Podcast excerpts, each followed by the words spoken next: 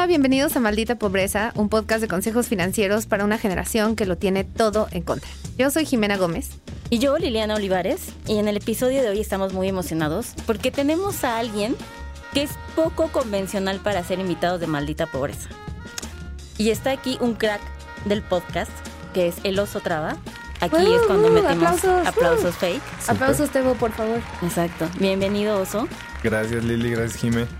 Eh, decía poco convencional porque te voy a platicar que este podcast es muy, muy millennial, muy en sí. Ya me estás diciendo viejo. Así No, vamos a no, no. estar. así Es poco a convencional desde- que tengamos gente grande. Exacto, así. gente mayor, vaya. No, no. Por, sí. por las escaleras principalmente. Totalmente. Llegar a este estudio es el reto. No, no, no, pero la idea de, de tener a alguien que es muy formal en negocios y en cuestión de su estructura, no suele ser invitado a maldita pobreza. Pero déjame decirte que tenemos un objetivo muy grande a lograr en este episodio, Oso, y creo que eres el ideal para lograrlo. Tu carrera profesional es obviamente hombre, blanco, negocios, Stanford, Wall Street, New York, venido acá, Bitcoin, blockchain, todo lo que sea. Humillándonos. Está en startups, emprendimiento, te gusta, eres coach, eres mentor, eres, eres conferencista, tienes un libro, todo lo estás dominando y aparte tienes en tu haber casi 150 entrevistas de gente, uno que admiro fuertemente, pero aparte que hace una relevancia y un cambio importante en México. Y uno de los cometidos a lograr es que vengas aquí en este episodio y de una forma muy terrenal, muy digerible, hablemos de dinero. Creo que cuando nos enfrentamos con podcasts de este nivel y escuchamos estas historias de éxito y decís, puta, güey, no nací con ese apellido, ¿no? O sea, no hay forma de lograrlo de otra, si no hubiera sido a través de esa misma cuna, como que pareciera inalcanzable. Y algo que hacemos en Malita Pobreza en Adulting es que llevamos más de 7.500 clientes millennials y uno de los primeros y de las cosas más recurrentes a surgir en el tema del dinero es o no me lo merezco o no es alcanzable. Y creo que lo que podemos hacer es aterrizar y hacerles ver como estas herramientas, que aparte, justo lo hablábamos la vez que nos conocimos, en algún punto todo el mundo siente miedo de perder estabilidad financiera. Total. A ver, a ver, gracias por la invitación y gracias por esa intro. Creo que si la dejáramos ahí, estaríamos eh, perpetuando, yo creo que lo que dices, ¿no? Que parece que la gente que habla de dinero o que tiene empresa o que tiene, y voy a ponerlo entre comillas, éxito, porque para mí el éxito no tiene nada que ver con el dinero, eh, nació con ciertas condiciones especiales. Y, y yo entrevisto a mucha gente así, y uno de los comentarios que tengo es que, ay, es que solo entrevistas a gente que estudió en Estados Unidos, solo entrevistas a gente que nació de familia así o así, solo entrevistas a gente que nació en inglés, que habla inglés. solo- Y la realidad es que, por otro lado, también tengo mucha gente que me dice, oye, gracias por entrevistar a este tipo de gente, porque me di cuenta que no estoy tan pendejo. Porque la realidad es que la gente que está viviendo así y haciendo cosas extraordinarias y operando en el pico de sus industrias son igualitas que tú y que yo. Tal vez tuvieron unas oportunidades, también tuvieron muchos retos, pero hay gente que está en esas posiciones que estuvo en la cárcel, que estuvo deportada, que es huérfana, que sufrió discriminación. Entonces como que es cuando llegas a tu objetivo, que a mí me ha pasado tres veces a lo largo de mi vida, llego al lugar en donde creí que iba a ser feliz, donde creí que iba a experimentar esta, el gozo del éxito y me di cuenta que no había nada para mí ahí. Y, y regresas pues peor, ¿no? Porque ahora no sabes a dónde vas, no sabes qué es lo que sigue. Si, si llevas dedicando tu vida a algo, y no sé si una vida, pero mínimo 10 años que me ha pasado a mí, llegas y no hay nada de lo que esperabas, no se siente eso que, que tanto te platicaron que ibas a sentir. O sea, es, un momento medio de, de, de- voltear hacia adentro y en preguntarte quién eres, ¿no? Porque si, si no eres esa persona que creíste que iba a ser feliz y que iba a tener todo lo que quería cuando llegara a cierto punto y no eres, entonces ¿qué hay?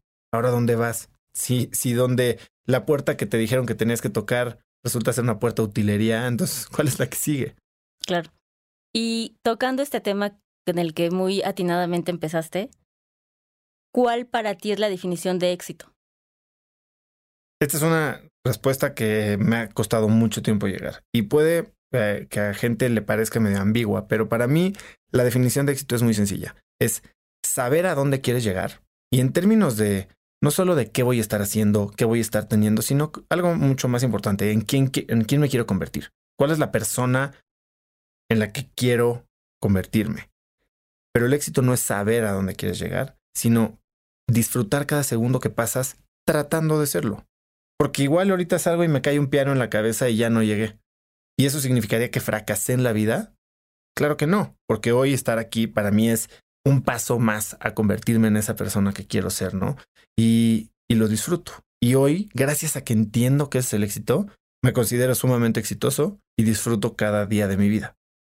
Que estoy muy lejos de tener todo lo que quiero tener en términos de impacto, éxito financiero, este, lo que tú quieras, como tú quieras definir es esas métricas de éxito, pero yo sé que estoy en camino y para mí eso es lo que importa hablábamos de un tema que, y dijiste muy, identificaste muy bien éxito financiero, ¿no? Como, como esa, como algo que es relevante y es importante para ti, ¿no? Y que claramente lo tienes como uno de las, de uno de los pasitos, unos escalones a llegar. Pero ahorita, o más bien siempre fue así tu relación con el dinero. No, mi relación con el dinero ha sido pésima y sigue siendo pésima. Ojalá tuviera una mejor relación con el dinero. Si hay algo que a mí me quita la paz, es la lana. O sea, los días que mm, de peor humor estoy son los días en los que tengo que pensar en dinero. Las juntas más que más odio en mi semana son las que tienen que ver con los contadores y los estados financieros. A ver, yo fui financiero, yo te puedo leer un estado de resultados, te puedo leer un balance, puedo entender perfecto qué está pasando en una empresa. No lo disfruto. O sea, no, mi rollo no es eso. Y yo creí que esa era. Yo, yo toda mi infancia quise ser banquero en Nueva York. Toda mi carrera me enfoqué en construir un, un, currículum que me ayudara a llegar ahí. Y entonces creí que yo era cuadrado, que yo era numérico, que yo era lógico, que yo era pragmático. Y hoy me considero la persona más creativa que he sido en mi vida. Y toda esa parte es la que me da flojera. Oye, pero ¿por qué dices que tu relación es mala? O sea, a mí, me, y te pregunto esto porque me parece muy refreshing, porque creo que es totalmente estresante estar pensando en dinero, ¿no? Cuando, cuando no lo tienes de forma ilimitada, eso es algo que está en tu mente. Y cuando escucho a alguien que de fuera podríamos decir, bueno, me queda claro que no, no sé tus estados de resultados, pero me queda claro que no eres pobre, ¿no? pero, también. Pero eso implica. Está padre. No, no, no. Me refiero que trabajas y que tienes. O sea, todas las personas que no vivimos en pobreza, delimitándonos como el sueldo promedio en México de 13 mil pesos, estamos a no, ¿no? no, pero... no soy pobre y, ni siquiera me voy a ofender como mucha gente se podría ofender porque le digas que no eres pobre, como si ser pobre fuera un sello de, de honestidad, de, es que justo, o sea, ser real. Hay estos valores como atachados a estos conceptos, ¿no? Como de este, pobre pero honesto, ¿no? Como rico y entonces a fuerzas tiene que ser mamón, a fuerzas tiene que ser fresa, a fuerzas tiene que ser white a fuerzas tiene que... Hay esta carga que le ponemos al dinero cuando el dinero es una herramienta que en mayor o menor medida es accesible para todos. Acabas de hablar del punto clave, que es el dinero es una herramienta. El dinero no es nada más. A ver, claro que es bueno tener dinero. no, no es que no importe y entonces si te importa el dinero es que eres un materialista y a ti no te importa porque lo tienes. No, a ver, claro. Yo tengo objetivos muy grandes en mi vida para los que el dinero es una gran herramienta. Probablemente los pueda conseguir sin dinero, va a ser mucho más difícil. ¿No? Eh, el dinero ciertamente es una herramienta que te da libertad para manejar tu tiempo, para hacer cosas que, que te llenan tal vez un poquito más. Lo que te llena no es el dinero, lo que te llena es la posibilidad, la posibilidad de, no estar amarrado a un dinero para cubrir tus necesidades básicas. Y por eso me siento sumamente afortunado. O sea, el hecho de poder trabajar y que me paguen por hacer cosas que no solo me gustan, en las que soy bueno y en las que además tengo el impacto que me ayuda a convertirme en esa persona que quiero ser, bueno, es algo que ojalá todos pudiéramos tener. Pero la relación no, no siempre ha sido buena, ¿no? O sea, yo, de hecho, hoy hasta hasta cuando me llega el dinero, sigo pensando de repente en ese día en el que no va a haber. Y justo te iba a decir eso, o sea, la relación no siempre ha sido buena. ¿Tienes un momento, una instancia, una etapa de tu vida donde eso haya sido como la realidad? ¿Y cómo, cómo se veía y por qué? ¿Y como qué hiciste para, para salir de ella? No, pues creo que sigo tratando de salir de ella. Pero, a ver, cuando yo era chico, eh, mis papás son profesionistas, los dos, dentistas, no tremendamente afluentes, por decirlo así. Yo fui a, me pagaron muy buena eh, educación y no solo me pagaron, yo tuve beca la mayor parte de mi vida, ¿no? Eh, yo recibí estos comentarios de que de mis tres hermanos yo era el único al que le iban a poder pagar la universidad. Eh, yo viví momentos en los que se caía el, el, yeso de casa de mi casa y pues se quedaba así sin yeso y había goteras y no se arreglaban, ¿no? Eh, o un día llegaron a, a embargar eh, un coche que habíamos comprado. Este. Esas, esas experiencias es, es muy cañón, porque Liliana y yo hablamos, somos primas, ¿no? y hablamos, spoiler, no, pero hablamos mucho de eso, de cómo la, las, la, los sucesos financieros de nuestra infancia que vimos, como esas cosas que no sabes que es dinero, es yeso, ¿no? O sea, es como hay una gotera, ¿no? En, en, ese momento no dimensionas que es dinero, te marcan mucho cuando entras al ambiente laboral y dices, eso, eso, no quiero eso. Pero te ponen un estrés. Te voy a decir por qué, porque yo, gracias a mis papás también, crecí en una sociedad diferente. O sea, yo iba en una escuela en la que, mis amigos tenían avión. Eh, se iban de viaje, o sea, eh, eh, y yo no, ¿no? O sea, también una amiga de mi hermana era la hija del embajador de Estados Unidos en México y, y su realidad era ciertamente diferente a la nuestra, ¿no? Y entonces, aunque te lo traten de explicar o, o si no te lo explican, no puedes evitar compararte, ¿no? ¿Cuál es mi realidad? O sea, yo ahora en mi libro que va a salir hablo de que yo era el niño de los tenis piratas. O sea, y, y aunque se parecían, yo sabía que no eran los tenis de verdad. Y eso eres, pero no eres, ¿no? Eh, perteneces, pero no perteneces. Y bien que mal, eh, pues creo que a, a, un niño lo marca. Y hay niños que lo asimilan de una forma diferente a otros. Hay niños que se aferran a la idea del dinero y entonces la persiguen, pero ese mismo aferre hace que lo, lo, lo repelan, como me pasó mucho tiempo a mí, aunque no, mi idea es que siempre he estado preocupado por lana y cuando volteo a ver mi vida de una manera fría, en blanco y negro, nunca me ha faltado nada, nada.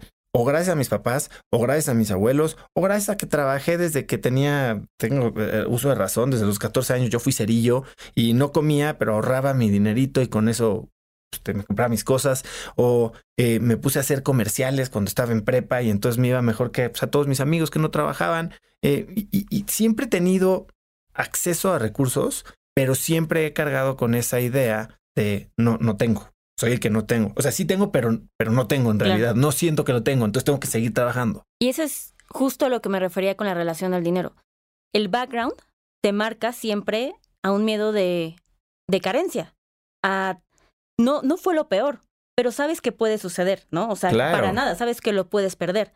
Y eso me parece muy valioso porque la gente piensa que cuando llegas a cierto grado de realización profesional, ¿no? Lo que cada quien determine, eso desaparece.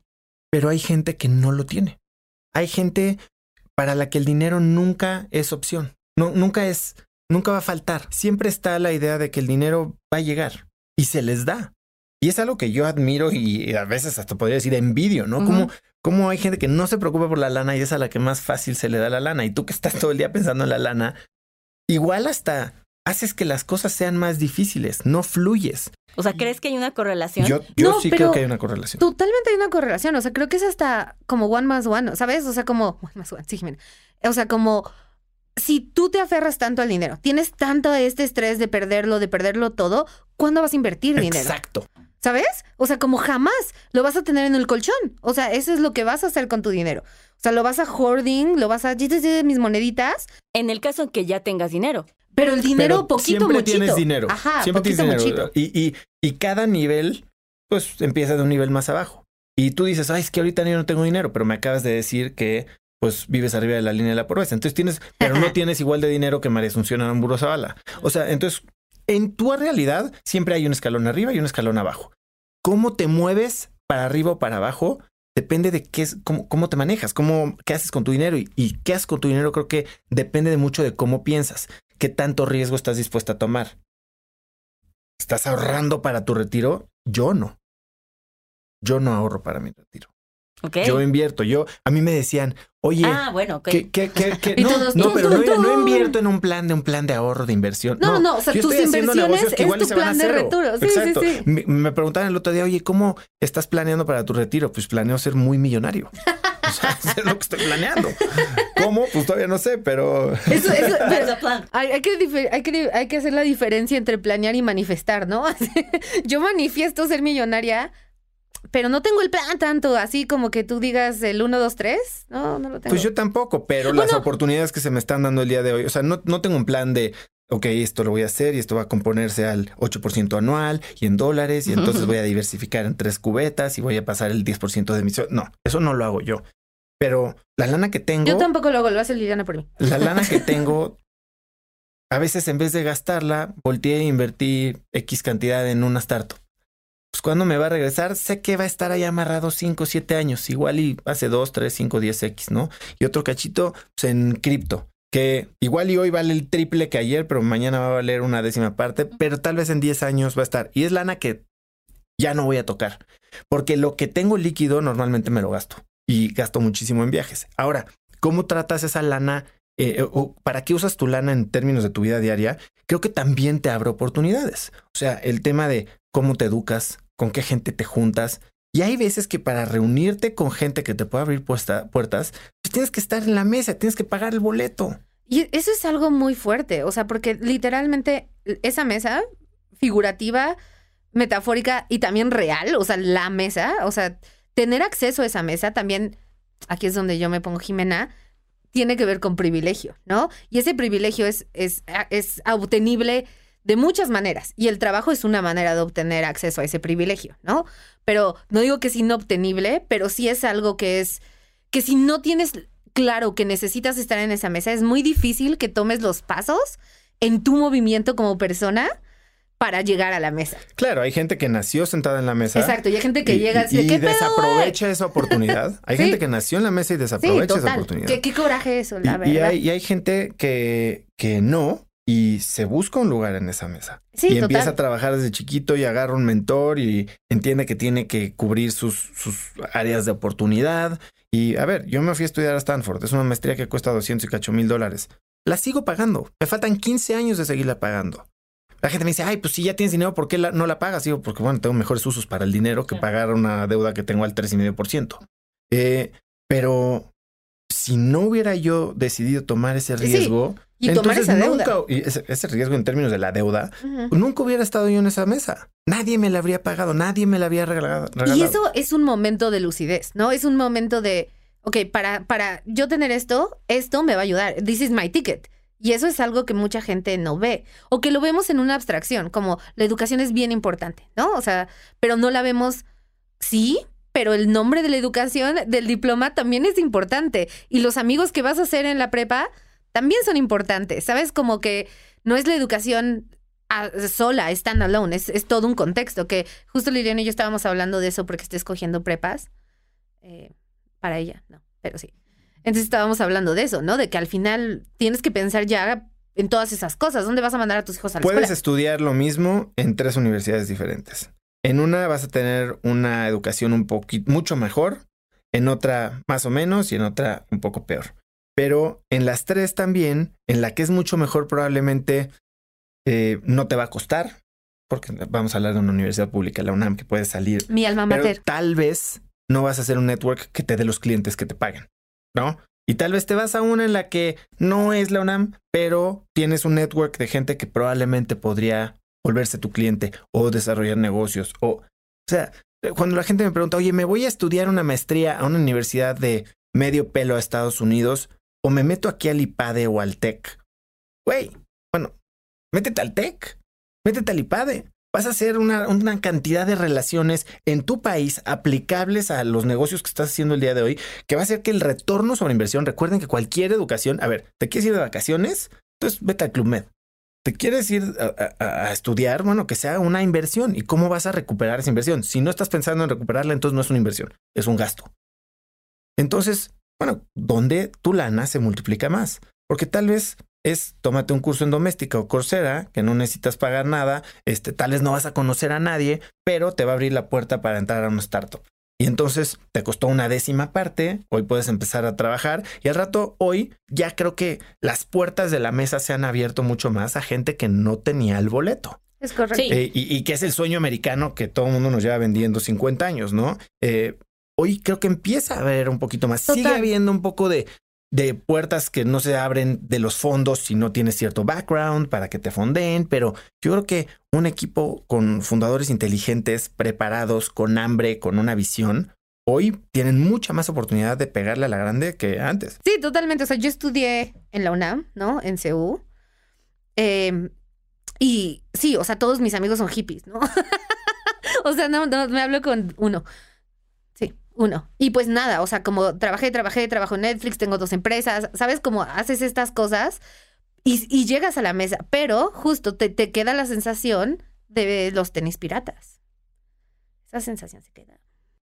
Pero a ver, ¿cómo que te queda la sensación de los tenis piratas? Sí, hay una parte de otredad, o sea, hay una parte como de, en mi contexto, por ejemplo, de laboral, mis contextos laborales, Sí, ¿quiénes son tus, tus peers? ¿A dónde, ¿dónde se estudiaron Todos se conocen desde los, desde los 12, güey, ¿sabes? Y es como de...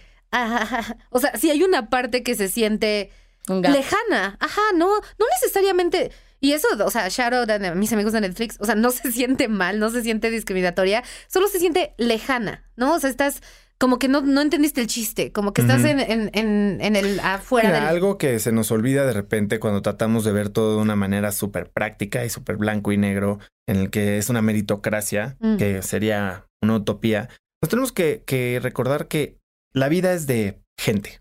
¿no? Y vas a hacer negocios con la persona que te cae bien, con la persona en la que confías, y tal vez esa confianza se construyó un día que te sacó la cabeza del, del excusado porque estabas vomitando, o sea, en secundaria. Y dices, sí, este güey, exactamente. Pues aquí lo tienen en maldita pobreza, tirando verdades, tirando facts, ¿eh? Oso, ¿qué pasa cuando tu relación con el dinero se va al lugar más oscuro? Piensa un día que crees que dices, no mames, la cagué y esto puede ser, o no va a salir, o simplemente... He tenido miles. No duermes, sudas toda la noche, es como, como dicen, duermo como bebé, me despierto llorando cada tres horas. eh, me acuerdo un día estar en el gimnasio a las seis y media de la mañana haciendo CrossFit y de repente dejé de oír todo lo que pasaba a mi alrededor, me senté y como que casi me da un ataque de pánico porque estábamos al borde de la quiebra en, en una de mis empresas y no sabía qué pasar y empecé a contarme todas estas historias de qué van a pensar de mí, qué van a decir mis inversionistas, cómo le voy a decir a, mi familia que invirtió dinero, cómo voy a tener que correr a mis empleados, ahora qué voy a hacer, pues bla, bla, bla, y me empiezo a comparar con todos los que estaban alrededor de mí. Y, ¿Cuántos años tenías ahí? Mm, pues treinta y tantos. Este, sí, ya no era un chavito. Bueno, yo empecé a emprender después de los treinta. Eh, y son momentos bien duros, ¿no? Y, y después, em, esos son los momentos tipo de crisis. Pero este, esta sombra del dinero, este fantasma de la comparativa y del nunca es suficiente y no soy lo igual que debería, eh, te acompaña 24/7. Y para mí un día muy oscuro fue, me acuerdo, o sea, yo no podía leer noticias de rondas de fondeo de gente que conocía o de empresas en el sector o, o de mexicanos, punto, porque me, destruía el día. Pero te enojabas, te... Me hacía sentir muy mal. O sea, no podía yo lidiar con el éxito del resto de la gente. Y era muy difícil. Y era de, pues obviamente, descargar esa ira con la gente que estaba cerca de mí, desde mis empleados hasta mi familia. Y entonces era yo un tipejo. O sea, mi familia no quería estar cerca de mí, este, y, y como para compensar esa, esa deficiencia que yo sentía de no ser quien yo creía que debería de ser, de no estar teniendo el éxito que yo creía que debía tener y al compararme con el resto, pues trataba de compensar en otras áreas, este, siendo este, más agresivo, siendo, este, no sé, o sea, eh, eh, más desmadroso. Eh, o sea, cosas, conductas que no necesariamente están construyendo a la persona que quieres ser, pero mínimo puedes ganar en, en, en, algo, en algo, lo que sea. Sí, sí, sí. Ser el algo del grupo, ¿no? ¿Y Exactamente. Qué, hiciste? Primero, ¿cómo te diste cuenta de eso? Porque va a ser muy difícil. Sí, es una autocrítica fuerte. Es, ajá, fuerte y, clara y creo que ha de ser difícil. ¿Cómo, cómo te diste cuenta que estabas ahí? Que, pues que se hizo? este día, este día horrible fue es como la historia central de mi nuevo libro que se llama Haz lo que importa, hazloqueimporta.com. Eh, y habla del día que estaba yo así después de una pelea con Lu, mi esposa, y me dice, Oso, ¿por qué odias tu vida? Y dices, puta, sí la odio, cara. ¿Pero por qué? Si es tan buena, si tengo dos hijos padrísimos, si mi esposa está guapísima, si en teoría pues acabo de salir en la Forbes y en la expansión, o sea, que, que no hay que amar. Y te das cuenta que nada de eso, o sea, no, no, lo estás sabiendo apreciar porque estás demasiado anclado en perseguir métricas que siempre se mueven. Como no son tuyas, siempre te las van moviendo, ¿no? Es como esa zanahoria que te, la traes en un palo aquí en la espalda y pues, por más que corres nunca la alcanzas. Y, y dije, esto tiene que parar. Y entonces decidimos cambiar la estrategia de fondeo de mi empresa, hacerla rentable, no nos importó dejar de crecer, este, y empecé a, a, buscar respuestas leyendo mucho de desarrollo personal, este, hablando con gente de temas diferentes y, y este momento de mirarte en el espejo y preguntar quién es esa persona y qué le importa y qué tanto estás dispuesto a sacrificar las cosas tan bonitas de tu vida por andar persiguiendo espejos, espejismos. Y ahora hoy desde este lugar, ¿no? Con esta vivencia más clara, ¿cómo lidias con el miedo cuando pasa eso? Me llega, pero algo que, que trato de recordarme a mí mismo es, sigue haciendo lo que sabes que es importante. O sea, a veces, ¿qué es lo que pasa? Cuando empezamos con estas preocupaciones, perdemos el foco y empezamos a ocuparnos de cositas y empezamos a hacer demasiadas cosas que nos hacen sentir que, que estamos haciendo algo útil, pero en mm. realidad no. Y entonces trato de recordarme cuáles son las, las palancas claves de mi vida. Cuál, que uno, bueno, pues definitivamente es cuidarme a mí mismo, cuidar mi salud, cuidar mi salud mental, estar cerca de mi familia, tener tiempo y, y qué partes del negocio. Y algo que, que me cansé de hacer era administrar la pobreza. O sea, porque siempre en la empresa era cómo recortar gastos, cómo este. Qué buen término. Administrar la pobreza. en vez de generar riqueza, estás administrando la pobreza. Y cuando administras la pobreza, pues llega un momento en el que no hay más que recortar. Y recortando no vas a crecer. Entonces, si no está dando el número, a ver, no trates de chiquitear y entonces bajar la calidad de tu servicio y ya sabes, la calidad de tus insumos y demás. Busca que, cómo puedes generar más. Y otra clave, que ese es algo en lo que no soy tan bueno, aunque no soy alguien de, ostentoso, ni, ni, compro cosas, ni, o sea, yo me sigo vistiendo igual que me he visto toda la vida y, cada vez más sencillo y más t-shirt y más mismos tenis viejos. Gasto mucho en viajes. Y todos volteamos a ver los tenis. Me, encanta, me encanta viajar y entonces este siempre, o sea, a mí me propones un viaje y en ese momento creo que la que más uso después de WhatsApp es Orbitz o la de Aeroméxico, ¿no? Y este, y entonces de repente, pues hay que recordar que hay dos maneras de tener libertad financiera. Y las dos es la misma. O sea, tienes que ganar más de lo que gastas. Sí. ¿Cuánto gastas? Depende cuánto vas a necesitar ganar. ¿No? Entonces, puedes vivir una vida muy sencilla, muy padre, muy feliz. Puedes tener, como lo digo en el libro, puedes tener todo lo que quieras siempre y cuando tengas muy claro que es todo para ti. Porque cuando quieres tener todo lo que tú quieres, pero todo lo que Lily quiere, todo lo que Jimmy quiere, y todo lo que la Forbes dice que tengo que querer, y todo lo que quiere Instagram, entonces nunca me va a alcanzar. O sea, si tú puedes lograr tener una vida verdaderamente rica en tus términos, entonces ahí fijas tu nivel de gasto. Y en base a eso empiezas a ganar y te vas a dar cuenta que es mucho menos de lo que crees que deberías de ganar. O sea, si te pones a pensar cuando te preguntan cuál es tu número, ¿no? ¿Cuánto dinero necesitas tener en el banco líquido generándote rendimientos como para vivir solo? Puta, hay gente que te dice 100 millones de dólares. Gente que te dice dos. Gente que tal vez vive en, en el bosque y y acampa y come natural y cultiva. o sea, todo mundo tenemos un número que es el número perfecto y no tiene que ver con tu número, ni con mi número, ni con el tuyo. Tiene que ver con exactamente la vida que tú quieres tener. ¿Qué es todo para ti? Si no te conoces, entonces vas a vivir la vida que te impone la gente, la doctrina, la educación, la religión. Si no sabes quién eres, vas a seguir persiguiendo metas que nunca quisiste. Y el día que las alcances vas a ser tremendamente infeliz y vas a haber perdido todo lo que te importa en el camino. Eso es, eso es algo muy cabrón. O sea, me tocó, ¿no? O sea, me, me conmoviste. No, porque es súper cierto. O sea, creo que al final es muy fácil pasar la vida sin cuestionarse eso. Porque el, mundo está hecho para decirte lo que quieres. ¿Sabes? Estamos bombardeados todo el tiempo de quieres esto, ¿no? Se te antoja esto, quieres esa pizza que viste. O sea, todo está hecho para decirte lo que quieres o y necesitas. Y hay muy poco silencio y muy poco espacio para tú hacer esa definición por ti mismo. Y la tienes, como tú dices, que sentarte y hacerla. Lo más fácil es seguir a la corriente. Sí. Es lo más fácil, no tomar decisiones, go with the flow, vivir de una manera compulsiva, vivir de una manera reactiva. Lo difícil es pararte y decir, óyeme, ¿por qué? ¿Por qué estoy haciendo esto? ¿Por qué lo quiero hacer? ¿Lo quiero hacer? Sí, sí. ¿Qué hay detrás de este deseo de hacerlo? ¿Quiero apantallar a alguien? ¿Quiero complacer a mi papá muerto? Te ríes, Está muerto. Te ríes, pero no, sí, hay millones de personas que, están viviendo la vida que sus papás que ya no existen querían que vivieran. Sí, no. No la que ellos quieren. No, y es que sí, o sea, ese, ese tipo de cosas, si no las trabajas, si acabas. Es que decir que no cada vez es más complejo. Es muy complejo decir que no porque no está bien visto y nada más el, el, contexto que te lleva a la palabra es negativo, ¿no? Tal cual por inherencia a la palabra mera. Pero te gana respeto. Y es, es algo que creo que la palabra no se va, va creciendo contigo.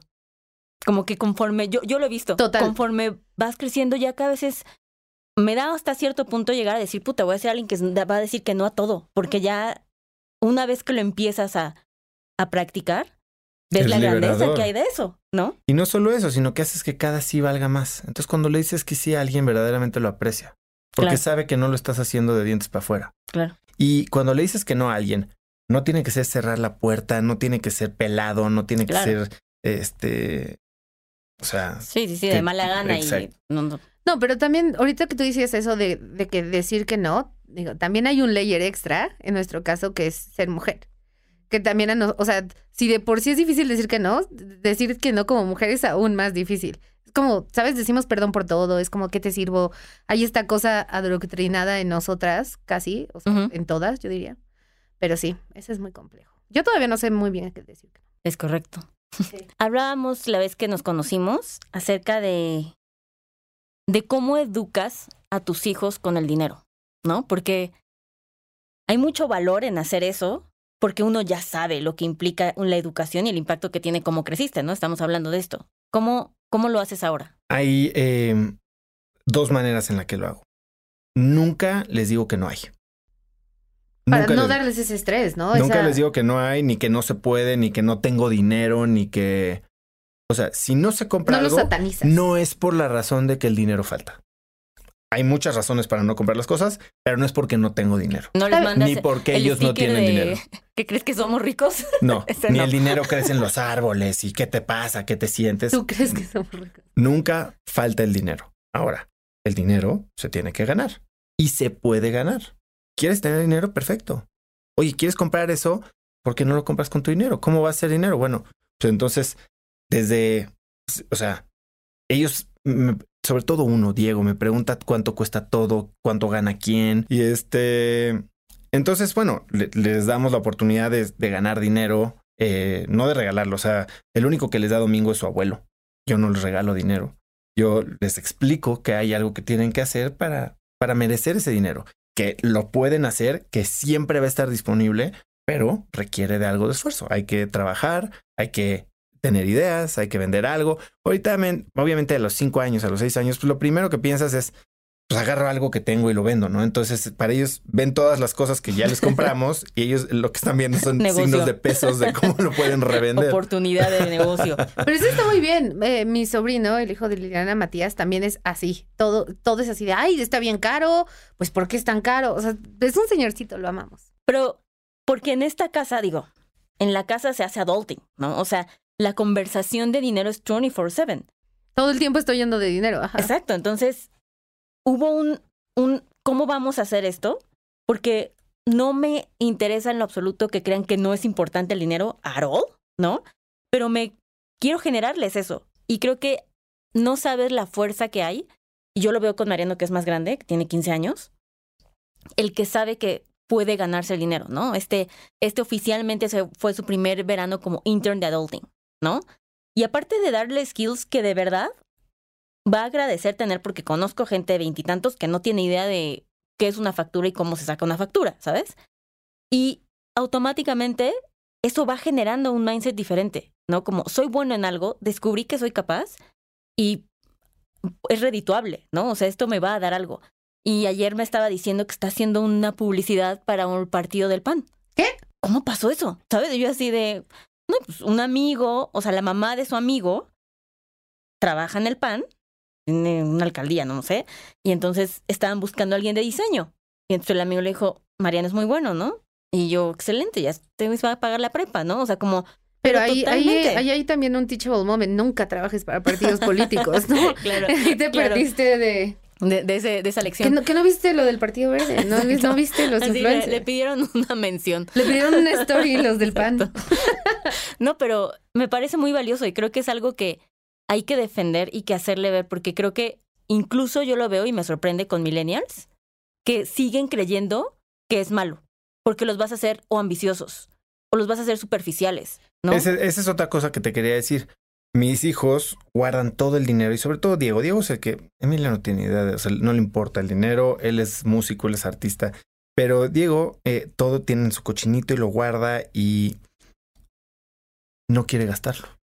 Entonces también le, le, explicamos que el dinero es para gastarse, que el dinero si no se mueve, si no se usa, entonces no sirve de nada, es un papel, guardado en una caja.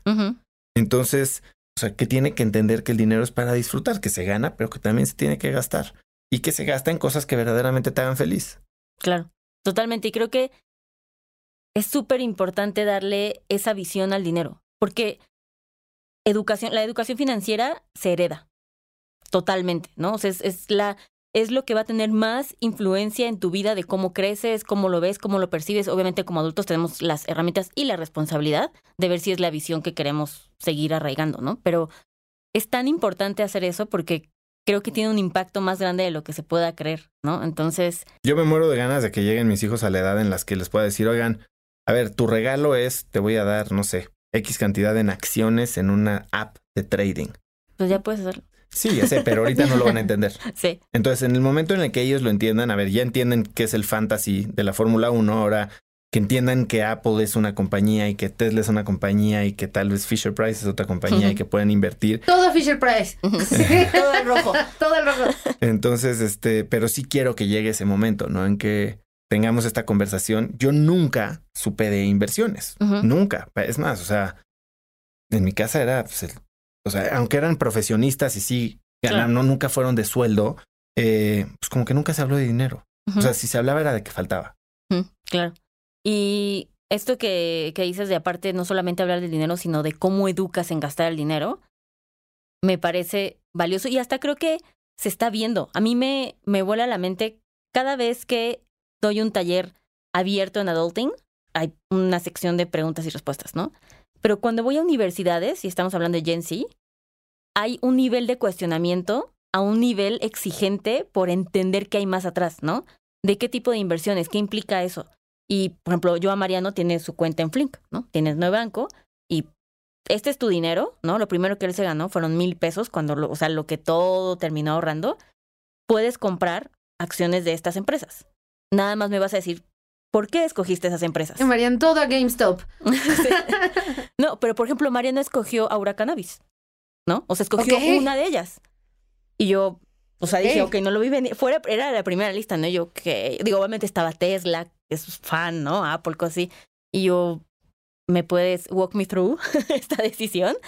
Y fue como, es que es el futuro, ¿no? O sea, el negocio está aquí y yo, pues sí, es el negocio, ¿no? Como, dale, pero este nivel de conciencia de elegir, de utilizar el dinero y saber por qué va a estar ahí, ¿no? O sea, como que, aparte, 100% creo en el criterio de Mariano, ¿no? Es alguien suficientemente analítico para llegar a esa decisión y aparte investigador nato, ¿no? Para hacerlo. Entonces, pero eso se genera, eso es lo que voy. El niño no nace así, ¿no? O sea, es un cuestionamiento el decirle, a ver, esto va a pasar y me tienes que venir a explicar por qué va a ser así, pues lo obliga a hacer ese tipo de investigación que aparte vuela a mi mente, ¿no? Es algo que, que siempre les decimos en adulting. tu único voto en este mundo es tu dinero. Entonces, más vale que pienses bien dónde lo vas a poner porque tiene un impacto, ¿no? ¿Tú crees que tu único voto es tu dinero? Yo, creo que los likes, ¿eh? ¿eh? O sea, yo creo que piensen los likes también. No, te lo juro que sí. O sea, el social currency claro. es currency. Totalmente. O sea, yo creo que tu único voto en esta vida es tu tiempo. O sea, no es el único, pero me parece único, que no, no, no, creo que es el que sí tiene más peso. O sea, creo que en este, para mí, en este mundo en donde estoy comparándolo contra ir a votar, ¿no? Que si quieres que tu voz se escuche en algún momento, eso ya, ya fue, ¿no? O sea, como que no, se comprobó que no se logró tal cual. Creo genuinamente que la gente, y lo veo una y otra vez, las personas donde tienen sus prioridades ponen su dinero, ¿no? Y siempre la gente puede decir que te importan otras cosas, que le preocupan, que quiere eh, prever ciertas situaciones, que claro que están a favor de bla, bla, bla, bla, y su dinero está completamente en otra dirección, ¿no? La gente que realmente es congruente en lo que piensa, lo que va y que le pone su dinero es, claro, eso se ve un nivel de congruencia. Todo lo demás me queda claro que es como, eh, no lo sé, decimos que es correcto y que por eso lo hacemos y pero sabes, pero cuando la gente empieza a gastar su dinero en otras cosas, entonces no están alineados. Y creo que hay mucho poder, diría en su mayoría para mí, que sí, que tu voto está en donde pones tu dinero. En efecto, parte de lo que hacemos y siempre que también se menciona adulting es lo que dice Jimena, ¿no? Un like, un follow, es darle peso, de darle tu tiempo, de darle dinero a esa persona directamente, ¿no? O sea, sin duda, pues, hablando de que alguien, alguien allá nos genera necesidades. sí, ya casi llego a 10 mil followers, déjame en paz. Pero, pero a mí me intrigó, o sea, ¿por qué tu tiempo? Porque el tiempo es lo que genera cambio. El tiempo es acción. O sea, si puedes decir, ah, pongo mi dinero, el poner tu dinero es una acción, pero hay veces que decimos que queremos hacer y soñamos en tener, pero no nos movemos. Y como lo digo en el libro, si no tienes tiempo para lo que más te importa, tienes que aceptar que no te importa tanto. Si te importara lo suficiente, harías el tiempo. Ay, total, total. Es como cuando la gente dice, ay, es que no tengo tiempo. Es como, güey, no mames, o sea, el tiempo se hace. O sea, tú lo apartas, ¿no? Lo, lo, haces una Sí, lo administras, lo tienes que hacer. Yo, este es un podcast finalmente de consejos financieros. Eso decimos. Eso decimos. No, pero mm, me da mucha curiosidad y una de las cosas que se me solicitó que también te, se te preguntara. Por los fans. Por los fans, múltiples fans. masas. masas. no, terminé de leer, vaya. o sea, que te digo, totalmente. Eh, después de tener más de 100 entrevistas y ver y tener contacto y tú incluso preguntar este tipo de consejos y hablas de y les preguntas de su rutina y de, de lo que hicieron en los momentos difíciles, cómo afrontan mesas de consejos, ¿no? Y etc. De todo eso, ¿cuál dirías dos, tres consejos financieros que se te ha quedado que dices, ok, esto voló mi mente? Ah, eso está padre. O sea, pueden ser tuyos o pueden ser, ok, okay Sí, sí, sí. Eh, mira, hace poco hablé con Jorge Combe, que tiene un fondo de inversión muy exitoso, y él decía que él cuida sus gastos, ¿no? Y a ver, con el tema que se repite tanto en hábitos como en dinero es el concepto de interés compuesto. Y como si inviertes y creces sobre lo que aprendiste o lo que ganaste el año pasado, eh, pues entonces eso puede tener un cambio muy importante a lo largo del tiempo, ¿no? Entonces, eh, pensar en, en, el interés compuesto en todo lo que hagas, tratar de no empezar de cero, sino empezar de un aprendizaje previo o de una ganancia previa, muy importante. Jorge hablaba de que él no se toma una taza de café de 50 dólares y es una taza de café ¿Dónde venden esa? La que te tomaste hoy vale 50 dólares en la cabeza de Jorge, porque habla de 8, no sé si era 5 dólares o 3 dólares al 8%, eh, 20 ah. años descontado a la tasa de inflación, hoy vale 50 dólares. Emoji de mind Y entonces él dice que no paga casetas, este, o sea, no, no paga café de Starbucks. Cuando paga café de Starbucks, pues porque lo está haciendo, o sea, pero no lo incorpora como una parte habitual, reactiva, compulsiva de su vida, lo hace de manera intencional. Entonces creo que pues vivir debajo de tus medios, gastar en las cosas que verdaderamente feliz y ser, o sea, es como binario, ¿no? O, o me hace muy feliz y le dedico todo mi dinero, o soy totalmente frugal en estas cosas que sinceramente no tienen importancia. Y creo que cuando haces eso y, y lo eh, combinas con el concepto de interés compuesto, pues puedes entonces empezar a construir una vida eh, increíble que, que, construyes sobre el paso anterior en las áreas que verdaderamente te importan, no en las que no tienen ninguna relevancia en tu vida, pero que tal vez son las que te dijo tu abuelita que deberías de tener este, en la mente, ¿no? Y, y fuera de eso, pues es, sí, pensar en dinero, pensar en ganar dinero, pensar en no vender. Tú digo, hay un tweetstorm de, y, de Naval Ravikant en el, en, y el Naval Banak que habla de cómo ser rico sin, sin depender de la suerte, ¿no? Y es, eh, no vendas tu tiempo, vende tu mente, no haz dinero con tu mente, piensa en el apalancamiento, el apalancamiento viene de la tecnología, viene del capital. Eh, entonces, ¿cómo puedes verdaderamente pensar no en el tiempo que estás invirtiendo para generar dinero, sino en el valor que estás generando en el mundo para poder capturar un poquito de eso?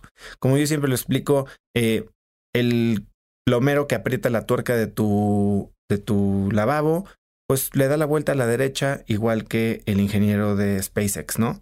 Pero pues son plomeros que ganan diferente considerablemente. Y, es en qué campo de juego estás jugando, de qué tamaño es el valor que estás generando. Ubícate en espacios en donde tu público, tu cliente, verdaderamente con tu consejo pueda tener un efecto multiplicador, porque en la medida que tú puedas ayudar a la gente a generar valor, es en la medida que tú puedes capturar parte de él. Las cosas no son caras ni baratas, es relativo a cuánto valor entregaste. Entonces, es, no vendas tu tiempo, vende tu conocimiento, utilízalo para generar valor, no tengas miedo de cobrar. Esa es otra cosa que de la que hablo mucho, como la gente tiene miedo de cobrar y lo hablaba con Marisa Lazo que tiene, no sé, 500 pastelerías, no sé cuánto tiene. Este, decía que a ella le costaba trabajo cobrar al principio, este, y, hay que saber cuánto valemos, sin pena, sin miedo. Esta palabra de humildad no la soporto. Entiendo que humildad para mí es saber quién eres y presentarte como tal, ni más ni menos, no en el me voy a arrastrar y voy a hacer menos porque es lo decente, ¿no? Eh, quiérete, pero empléate y enfócate en las cosas que verdaderamente importan. Y amiga, date cuenta. Amiga, te cuenta. Y yo tengo un mismo plan que tú, y yo también planeo ser millonaria. Estoy en eso. Entonces, yo pues, planeo matarte. Por, eso y quedarme con el seguro. Constantemente me pregunta por esos seguros. Es que si en uno sí soy. Exacto. Entonces ya, no, no, no encadenes esas cifras a las personas. Pero Oso, ha sido un placer tenerte. Cuéntanos de tu podcast, de tu libro, de todo lo que haces, de tus programas de coaching, mentorías, todo. Y del libro, porque, o sea, este suena buenísimo. O sea, todo lo que dijiste que está en el libro lo necesito. Eh, bueno, es lo que más me emociona. A ver, el podcast, Cracks Podcast, está en todos lados. Si les gusta, bueno, pues estamos ahí eh, disputándonos los lugares top en Spotify con. No, estamos muy lejos, entonces. Si escuchan esto, compártanlo porque estamos bien lejos. Eh, y me pueden seguir en Instagram, que contesto todos los mensajes que me mandan, arroba osotrava. Estoy en Twitter también, pero ahí como que no, no veo gran cosa. Em, pueden eh, comprar el libro ya. Supongo que cuando salga esto ya habrá salido el libro. Sale el 4 de noviembre. Sí. Eh, eh, exclusivo en audio, primero en Vic, pero ese mismo día va a estar en Amazon y sobre todo en hazloqueimporta.com. Y ahí, bueno, pues puedes tener el, audio, el libro electrónico, el libro físico firmado, puedes también tener un, un, cursillo ahí de bono de hacks de productividad de todos mis invitados, que está muy padre. Eh, y bueno, pues ahí en cracks.la pueden encontrar un poco más del podcast, de todo lo que hago. si quieren conferencias para sus equipos sobre nuevas tecnologías, sobre hacer lo que importa, sobre conocerte profundamente y con eso utilizar tu energía para verdaderamente tener el impacto que quieres tener en el mundo, bueno, pues ahí también, cracks.la, me pueden contactar. Y yo muy feliz de estar aquí. Rara vez hablo de dinero así como a manera Aquí solo hablamos de dinero. es un problema. Tengo una última pregunta. ¿Quién, ¿Para quién escribiste ese libro?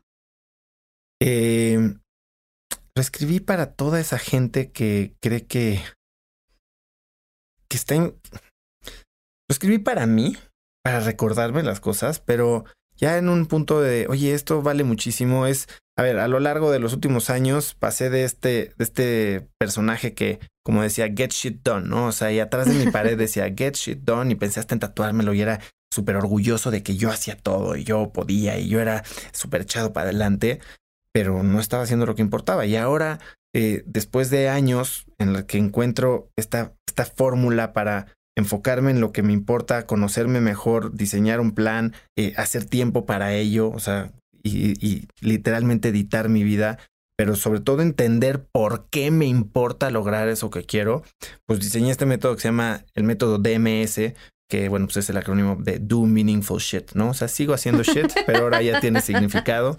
Me encanta, un este, brand todavía. Y, y, bueno, es para cualquier persona que quiera entender cómo diseñar y vivir una vida en sus propios términos, de la que no se arrepienta ni de la que tenga que pedir perdón a nadie.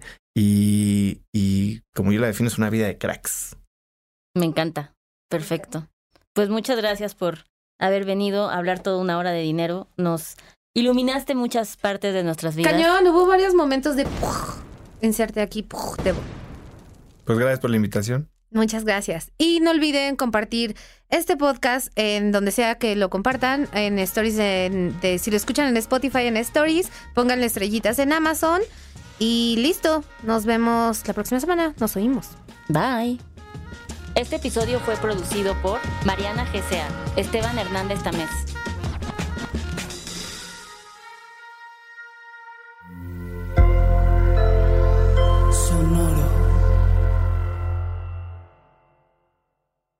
¿Cómo funciona una tarjeta de crédito? ¿En dónde puedo invertir? ¿Qué es la inflación?